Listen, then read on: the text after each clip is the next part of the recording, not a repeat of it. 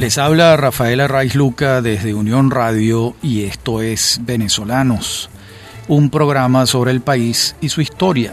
Estamos con nuestra serie del petróleo en Venezuela y el mundo.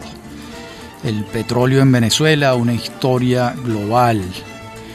En el programa de hoy comenzamos con la Junta de Gobierno, presidida por Germán Suárez Flamerich quien designa al primer ministro de Minas e Hidrocarburos que hubo en Venezuela, Santiago Vera Izquierdo, el 30 de diciembre de 1950.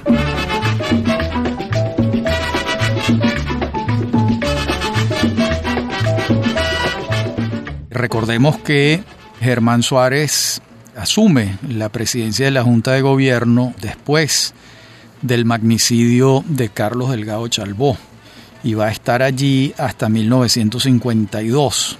Se le cita y se le menciona poco porque en nuestra historia esta década que se ha considerado como la década de la dictadura militar, se consideraba también que quien ejercía el poder verdaderamente no era él, sino Marcos Pérez Jiménez. Algo similar ocurría en tiempos del general Gómez, cuando durante muchos años fue presidente de la República nominal Victorino Márquez Bustillos y Juan Bautista Pérez, pero la gente sabía que el poder residía en Maracay, donde vivía el general Gómez. Algo similar ocurre en este caso. En todo caso, valga la redundancia, lo importante a los efectos de nuestra historia del petróleo es que Vera Izquierdo va a ser ese primer ministro de Minas e Hidrocarburos. Hasta entonces, el tema petrolero lo llevó en Venezuela el ministro de Fomento. Vera Izquierdo va a estar allí hasta el 5 de octubre de 1952, cuando es sucedido por Edmundo Luongo Cabello. La producción petrolera en estos años posteriores a la ley de hidrocarburos de 1943 va a crecer tremendamente. De acuerdo con las cifras oficiales aportadas por el profesor César Balestrini, el aumento en 10 años fue vertiginoso. Y si a ello le sumamos que el 50% y el 50% trajo un mayor ingreso para el Estado a partir de 1948, pues vamos a tener que las cifras de Venezuela para 1952 señalaban uno de los ingresos per cápita más altos del mundo. Tomen en cuenta que en el octavo Censo General de Población, el de 1950, la cifra de habitantes que había en Venezuela era 5.034.838 habitantes y para 1950 la producción diaria de petróleo ya era de 1.497.000 barriles diarios. De modo que estamos hablando de unas cifras grandes con poquísima población en términos proporcionales. El crecimiento de barriles diarios les decía que era vertiginoso. Les voy a dar cifras. En el año 1943 la producción fue de 491.463 barriles. Diez años después, en 1953, la producción ya era de 1.764.000 barriles. Y cinco años después, en 1958, la producción ya era de 2.604.840 barriles diarios. Estos son grandes cifras para una pequeña población y para un Estado que está recibiendo la mitad por la vía tributaria de las exportaciones petroleras. Los precios también crecieron. En el año 43 el precio promedio fue un dólar 03 centavos y en el año 53 ya el precio era 2 dólares 30 centavos, más del doble. Es como que si en este momento que el precio del petróleo anda alrededor de los 45 dólares, subiese en poco tiempo a 90, pues eh, el aumento para el Estado sería muy grande. Pues eso fue lo que pasó en apenas 10 años entre 1943 y 1953. Para 1958 el precio había aumentado un poco, estaba en 2 dólares 50. Poco, pero porcentualmente es algo, de 2 dólares 30 a 2 dólares 50.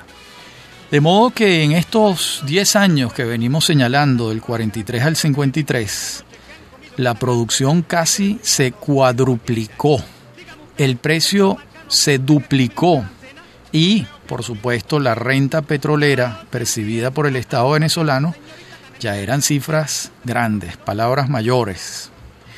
Es evidente que el aumento del ingreso para el Estado, producto de la renta petrolera, fue notablemente incrementado.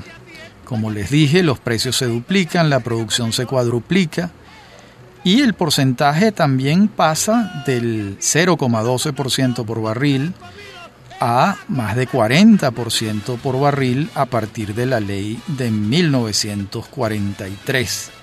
Imposible no advertir que el papel del Estado en la dinámica económica, social y política venezolana, nos guste o no nos guste, se va a intensificar sustancialmente a partir de este año, 1943, ya que el ingreso del Estado se incrementa notablemente. En cuanto al mapa político, vamos a ver que hay un nuevo cambio en 1952, cuando se comete un fraude electoral el 2 de diciembre y finalmente el gobierno designa una nueva junta directiva del Consejo Supremo Electoral que está dispuesta a convalidar el fraude y es así como Pérez Jiménez asume la presidencia provisional de Venezuela ese día, el 2 de diciembre se convoca una Asamblea Nacional Constituyente, como todos sabemos.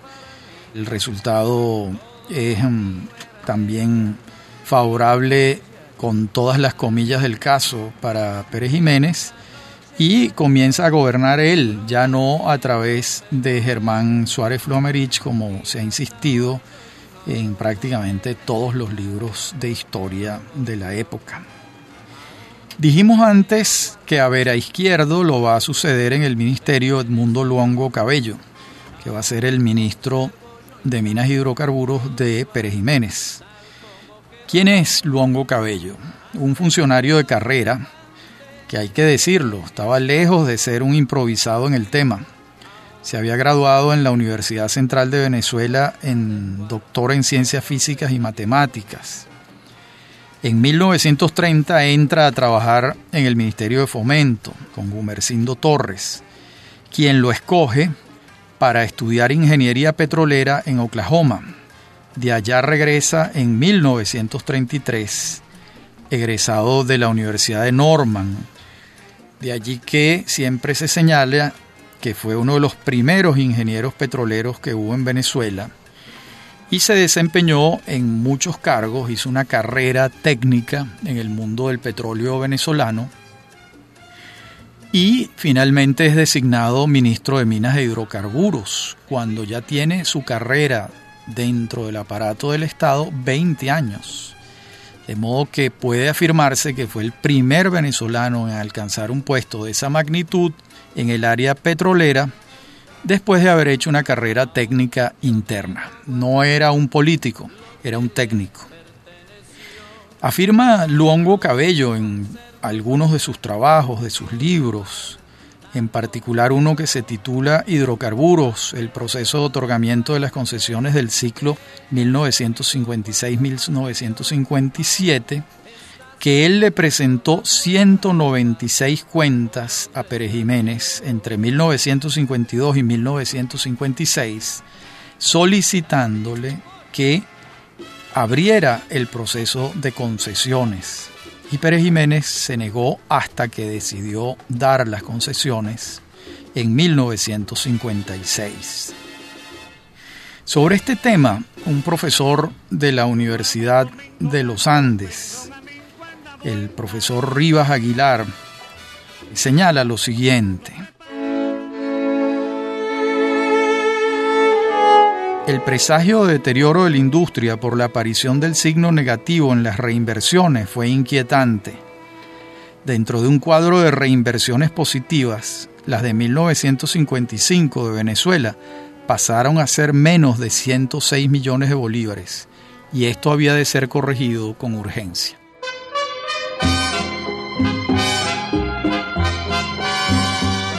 ¿Qué quiere decir esto?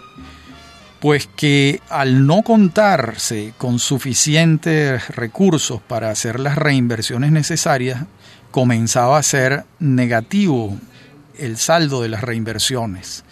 Y esto se buscaba revertirlo con las nuevas concesiones que se otorgaron. Se otorgaron entonces 823.123 hectáreas. El grueso de las concesiones las obtuvieron por licitación las empresas grandes de entonces, la Creole, la Shell y la Mene Grande. Por supuesto, Pérez Alfonso y Rómulo Betancourt desde el exilio se opusieron tremendamente a esto, porque era la política contraria a la que ellos habían desarrollado, que era la política de no más concesiones. Sin embargo, fíjense, esto es interesante, Pérez Alfonso, siendo ministro de Minas e Hidrocarburos en el segundo gobierno de Betancourt, publica un libro intitulado Petróleo, Jugo de la Tierra, lo publica en 1961. Y allí él afirma que este proceso de nuevas concesiones fue transparente.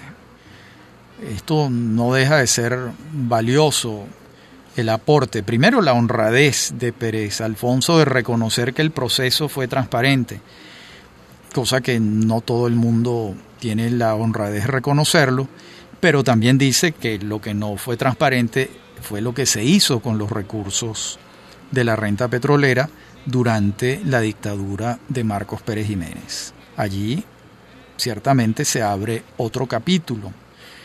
En la próxima parte del programa vamos a citar en extenso lo que dice Pérez Alfonso, porque es un punto importante de ventilar.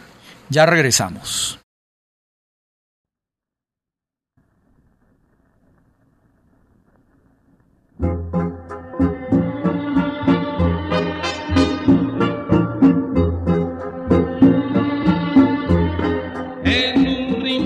Decíamos en la parte anterior del programa que iba a citarles en extenso lo escrito por el ministro Pérez Alfonso en 1961. Dice, Derrocada la dictadura, la Junta de Gobierno ordenó hacer un examen exhaustivo del otorgamiento de concesiones para verificar las irregularidades que se hubieran podido cometer.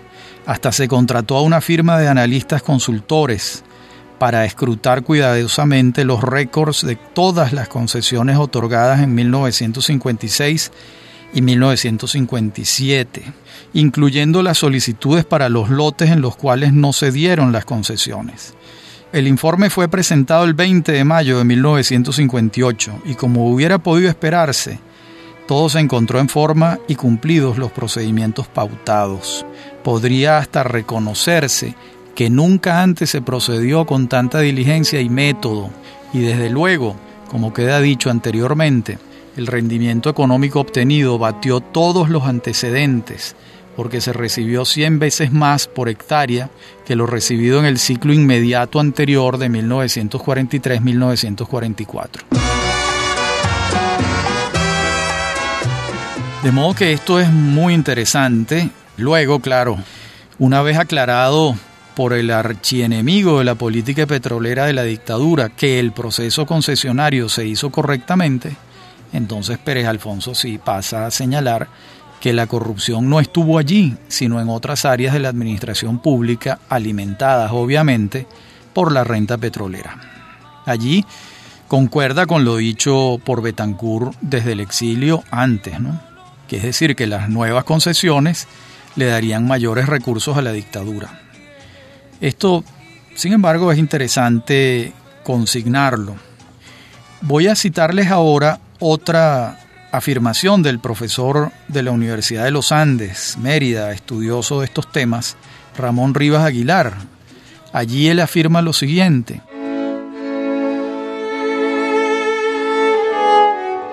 La política petrolera que se desplegó a lo largo de la década militar fue una obra exitosa, pues ella como tal no fue el fruto de la negligencia y la improvisación, sino todo lo contrario.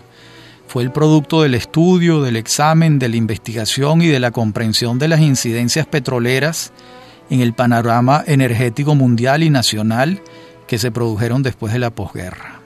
La élite político-militar y petrolera actuó con inteligencia, creatividad, firmeza y osadía histórica para enfrentar los retos de un nuevo ciclo posbélico mundial.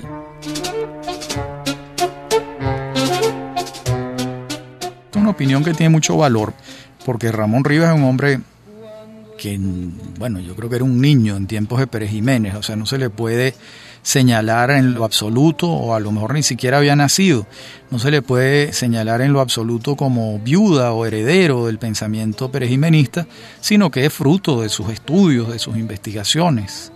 Y seguramente eh, lo que está diciendo está muy bien fundamentado, de eso no tengo la menor duda.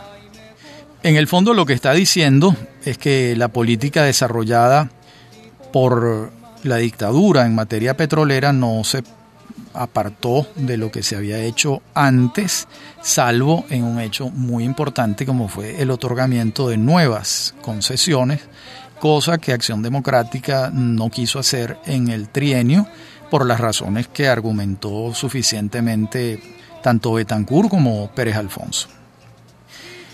Imposible negar que el crecimiento de la producción petrolera en años posteriores a las concesiones del 56 y 57 se deben en buena medida a esas concesiones. Eso también hay que reconocerlo y señalarlo. Fijémonos en las cifras del profesor Balestrini.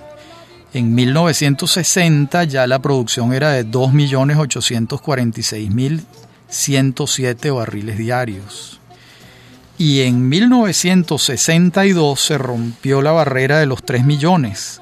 Ya la producción llegó a 3.199.771 barriles diarios. Ya en el gobierno de Raúl Leoni el punto más alto va a ser 1968, cuando la producción llega a 3.604.754 barriles diarios y en el segundo año de gobierno de Rafael Caldera, en 1970, la producción llega a 3.708.000 barriles diarios. Eso es consecuencia directa de las concesiones que se otorgaron durante el periodo de la dictadura militar.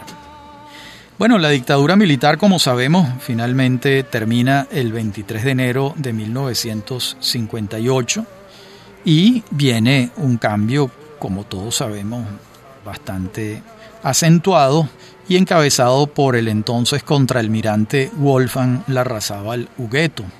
Primero se forma una junta militar, el pueblo se niega, la junta pasa a ser civil militar y entran en ella Eugenio Mendoza Goiticoa y Blas Lamberti.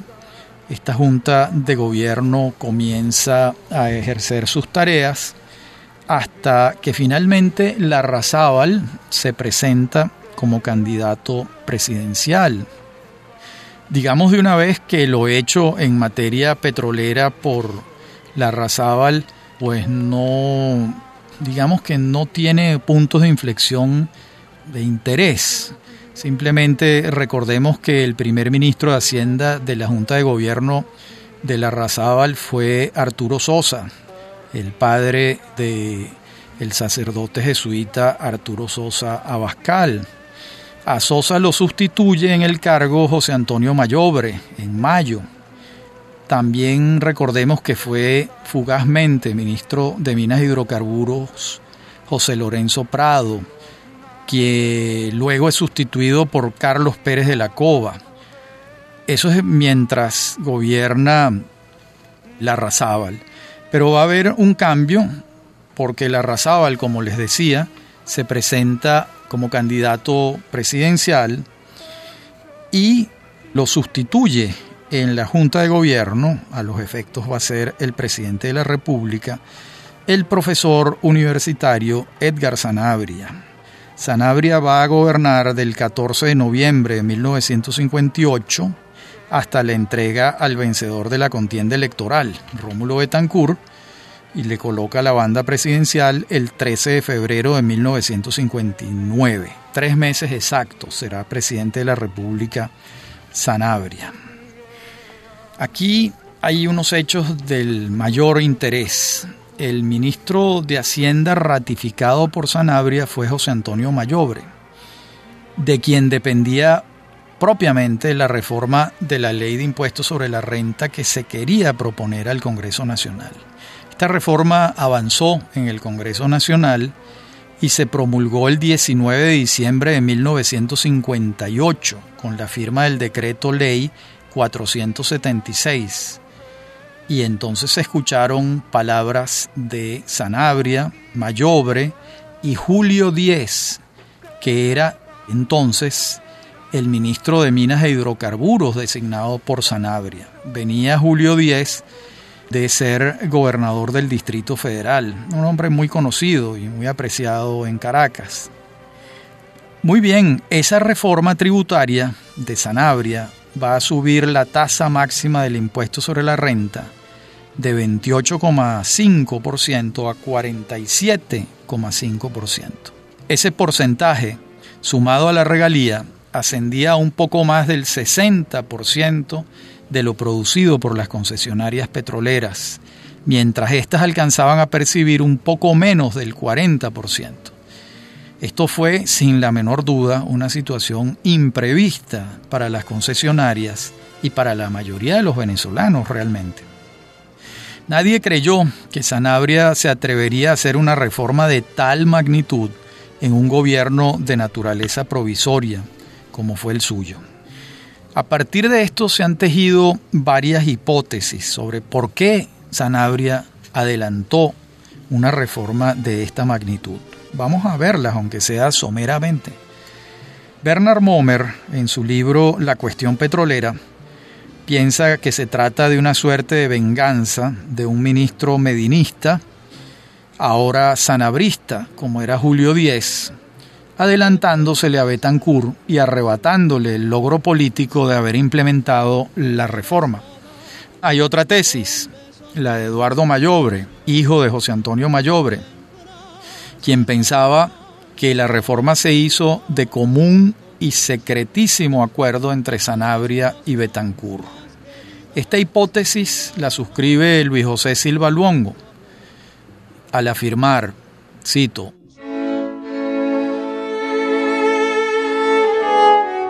Rómulo Betancourt era presidente electo y se presume que ha debido ser informado de esta reforma, ya que cuando asumió la presidencia constitucional de la República el 13 de febrero de 1959, ratificó a Mayobre como ministro de Hacienda.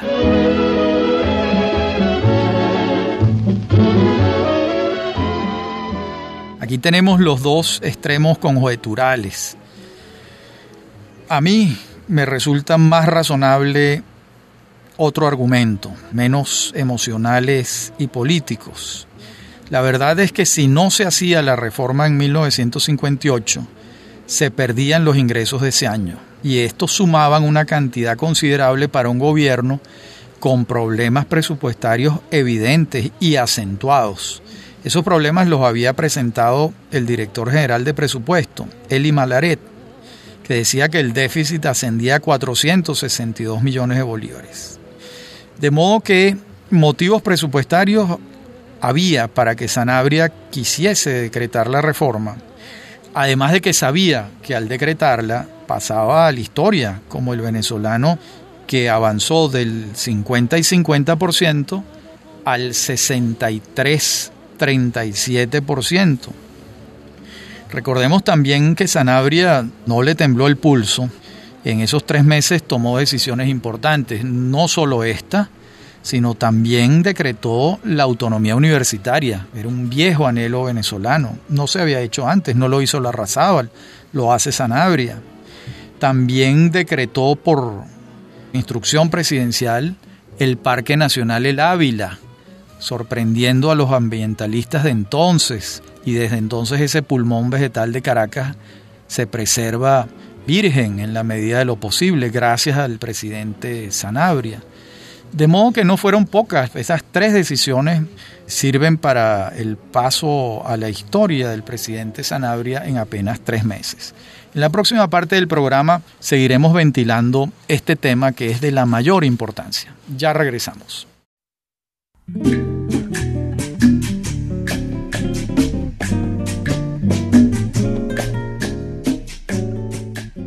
Decíamos en la parte anterior del programa que ventilaríamos aún más el tema de la reforma de Edgar Sanabria, la reforma impositiva.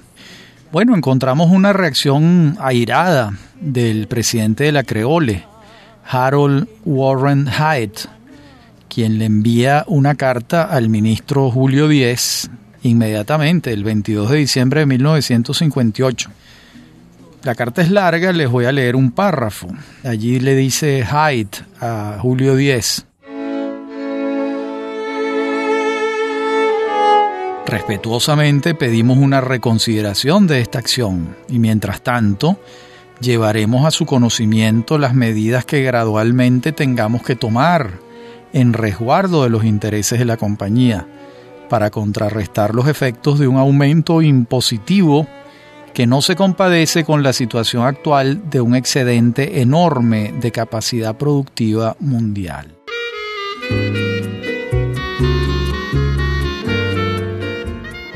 Bueno, hay una amenaza velada por parte de Hyde, quien le dice que le informarán a Julio Díez las medidas que irán tomando gradualmente para resarcirse. La reacción del gobierno fue muy, muy severa y fue que le revocó la visa a Hyde de inmediato. Hyde se encontraba de vacaciones en Costa Rica y no pudo regresar a Venezuela.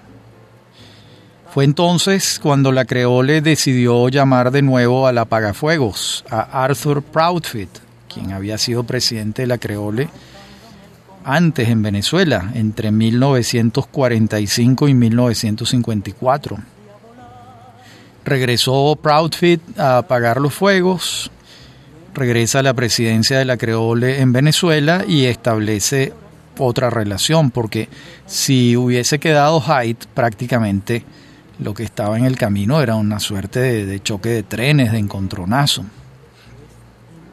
De modo que esta es la situación. ¿Qué podemos decir en relación con todo esto? Pues la verdad es que Sanabria procedió sin consultar con la industria petrolera.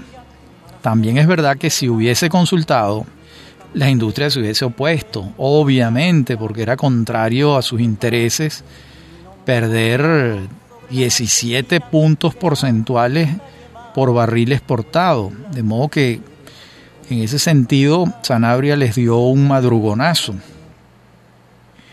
Por cierto, ese madrugonazo es cierto que le evitaba a Betancourt un encontronazo con las concesionarias si lo hubiese tenido que tomar él.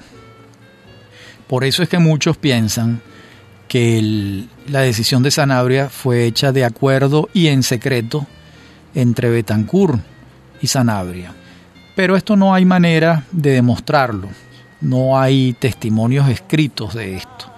El testimonio de mayor peso, a mi juicio, es el que refiere el hijo de José Antonio Mayobre, Eduardo Mayobre, señalando que él piensa que su padre sí mantenía informado a Betancourt de lo que se iba a hacer. En todo caso, estos fueron los hechos y son sumamente interesantes. Es una vuelta de tuerca más en el proyecto del Estado venezolano de obtener cada vez un porcentaje mayor de la renta petrolera. Betancourt asume la presidencia el 13 de febrero de 1959. Sabemos que entonces los periodos presidenciales eran quinquenales. Su ministro de Minas e Hidrocarburos será de nuevo Juan Pablo Pérez Alfonso.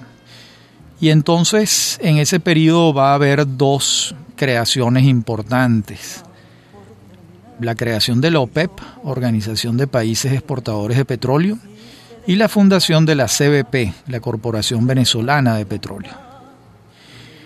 Recordemos que quienes vienen a gobernar a Venezuela tienen 10 años en el exilio, que es el caso de Betancourt y Pérez Alfonso.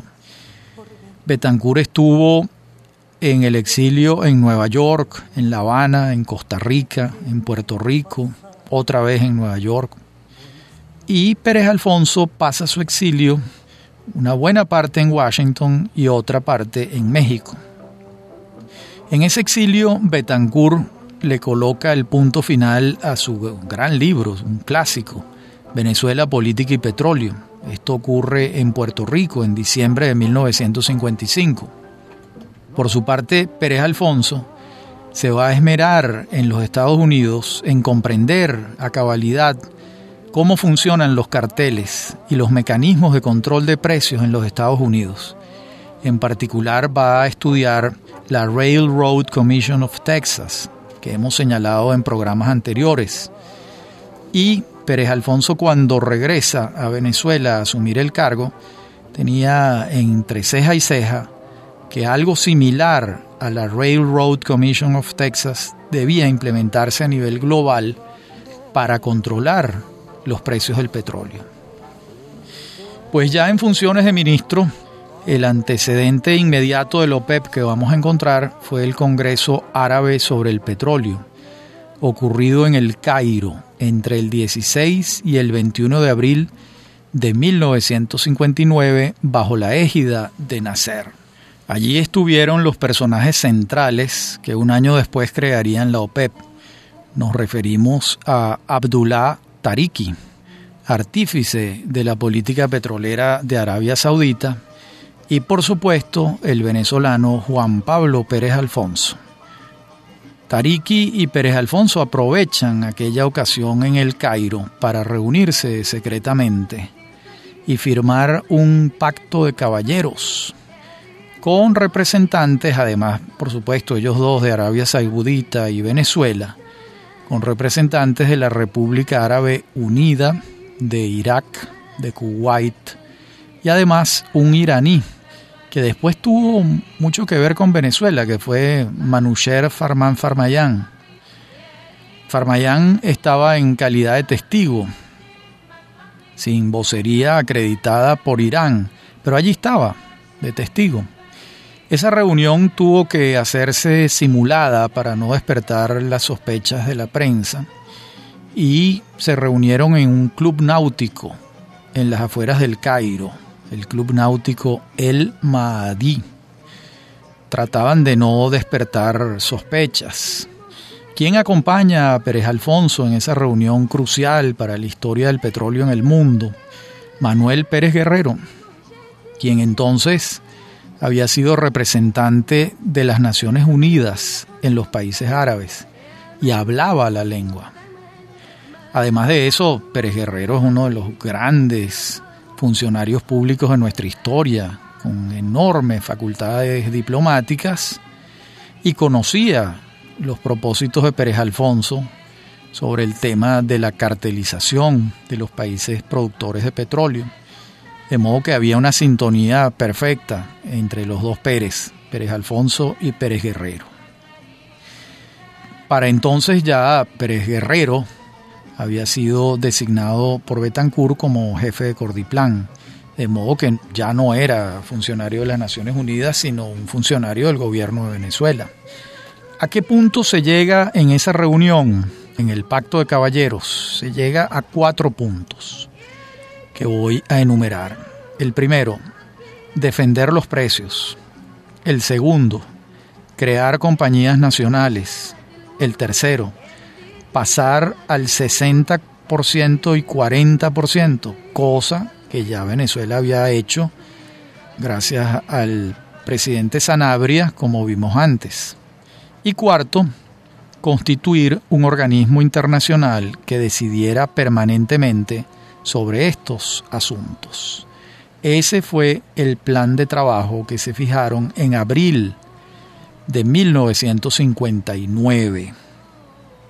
Sobre esta reunión, Daniel Jergin, el gran historiador del petróleo en el mundo, da detalles precisos hasta de lo que tomaban y le da como un sentido cinematográfico al encuentro. Incluso señala Yergin, que quien le presenta a Pérez Alfonso a Abdullah Tariki es la periodista norteamericana de Petroleum Week, la legendaria Wanda Jablonski.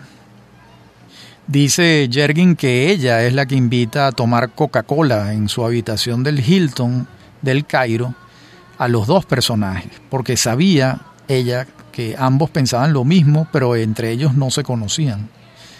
Y bueno, de ser cierto o no esta anécdota, lo que sí es cierto es que estos dos caballeros se entienden, llegan a ese acuerdo y van conduciendo el proceso hasta la creación de la OPEP. ¿Cuándo ocurre eso? El 14 de septiembre de 1960, en Bagdad, en Irak.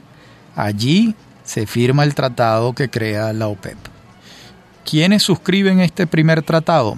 Arabia Saudita, Kuwait, Irán, Irak y Venezuela. Qatar va a estar como observador y se va a sumar al año siguiente, en 1961. Luego se van a incorporar a la OPEP Libia e Indonesia en 1962, los Emiratos Árabes Unidos en 1967, Argelia en 1969, Nigeria en 1971, Ecuador en 1973, Gabón en 1975 y Angola en el año 2007. Por su parte, Gabón abandona la organización en 1995 y lo mismo hace Indonesia, que se va del OPEP en el año 2008. Ecuador se fue entre 1973 y 1993 y regresó en el año 2007. Por su parte, Sudán, México, Noruega, Rusia, Kazajistán, Omán y Egipto asisten a las reuniones como observadores. Entonces nació la única organización de importancia internacional propuesta por Venezuela. Pero, como sabemos, estaba lejos cuando se funda de alcanzar sus objetivos. En aquel momento, los dos arquitectos del OPEP, Abdullah Tariki y el caraqueño Juan Pablo Pérez Alfonso, se dan la mano. En la próxima parte del programa continuaremos con estos temas del petróleo en Venezuela y el mundo, ya entrada la década de los años 60. Ya regresamos.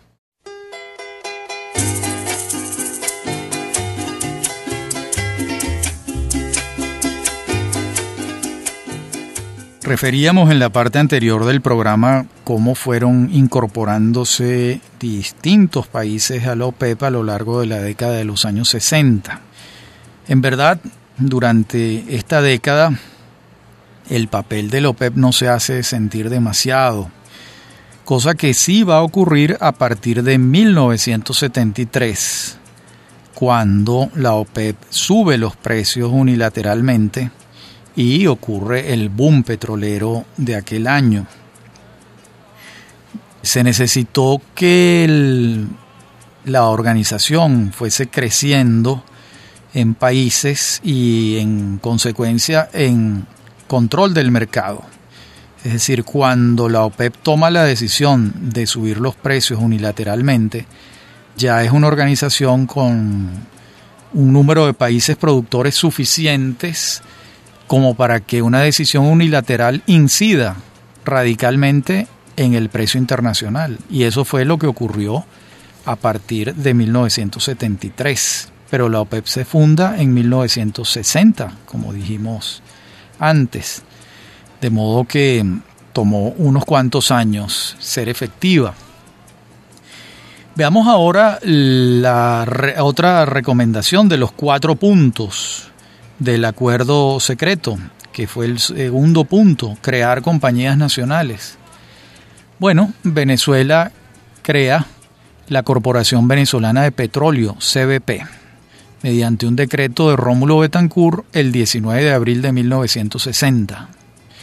Entonces la empresa fue concebida como un instituto autónomo, con funciones específicas en todas las áreas petroleras desde la producción hasta la comercialización de hidrocarburos. Y va a existir la CBP desde 1960 hasta 1978, cuando pasa a formar parte de Corpoven. De modo que existió durante unos 18 años. Durante el gobierno de Raúl Leoni, específicamente en 1964, Leoni toma la decisión para fortalecer a la empresa de reservar el 33% del mercado interno de gasolina a la CBP. Las concesionarias entregan una cantidad de estaciones de servicio y la CBP pasa a controlar el 33% del mercado interno. Fue una medida de Leoni para fortalecer a la empresa, porque lo que venía ocurriendo es que la empresa no crecía en el área de producción petrolera. Fíjense que para 1974 la CBP apenas extraía 75 mil barriles diarios. Eso representaba cuando mucho el 2,5% de la producción nacional. Entonces, la decisión de Leoni se toma para fortalecer la empresa por la vía de la distribución interna de gasolina, porque por la vía de la producción no era mucho lo que estaba creciendo y no podía ser de otra manera realmente, porque las concesionarias eran las que tenían los grandes campos petroleros y a la CBP que había entrado tarde en 1960 le quedaban campos y pozos muy pequeños que representaban apenas 75 mil barriles diarios. De modo que ese proyecto de ir convirtiendo a la empresa nacional la empresa que sustituyera a las concesionarias en el momento de la estatización, en el caso venezolano no funcionó del todo por esta circunstancia que les vengo relatando. Tomen en cuenta que para esa época lo único que extraíamos era crudo liviano, porque si bien ya se intuía y habían algunos indicios bastante serios del potencial de la faja bituminosa del Orinoco. Eso se trataba de crudo pesado y extrapesado, que entonces era imposible de comercializar porque los costos eran muy altos en relación con el precio del petróleo en el mundo.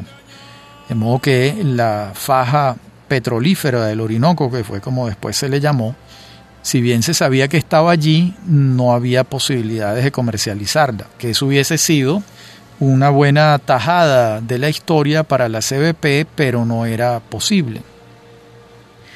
Entonces, realmente, ¿cómo podía avanzar la CBP si no disponía de yacimientos considerables?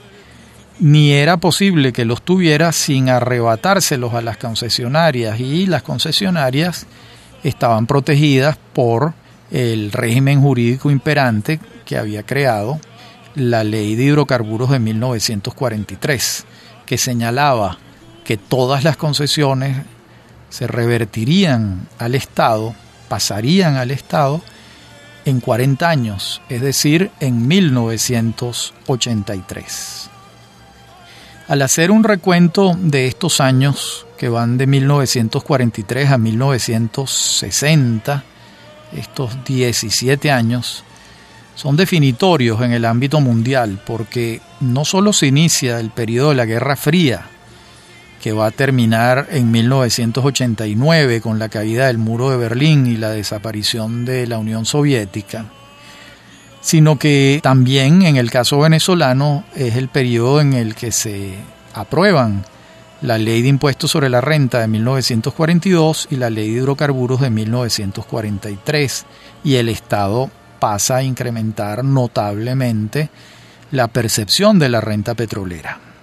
Luego tenemos una vuelta de tuerca en el año 48 con el 50-50 aprobado por Rómulo Gallegos y luego la otra vuelta de tuerca del profesor Edgar Sanabria en diciembre de 1958, cuando el Estado pasó a percibir cerca del 67% y las concesionarias se redujeron al 37% de cada barril de petróleo exportado.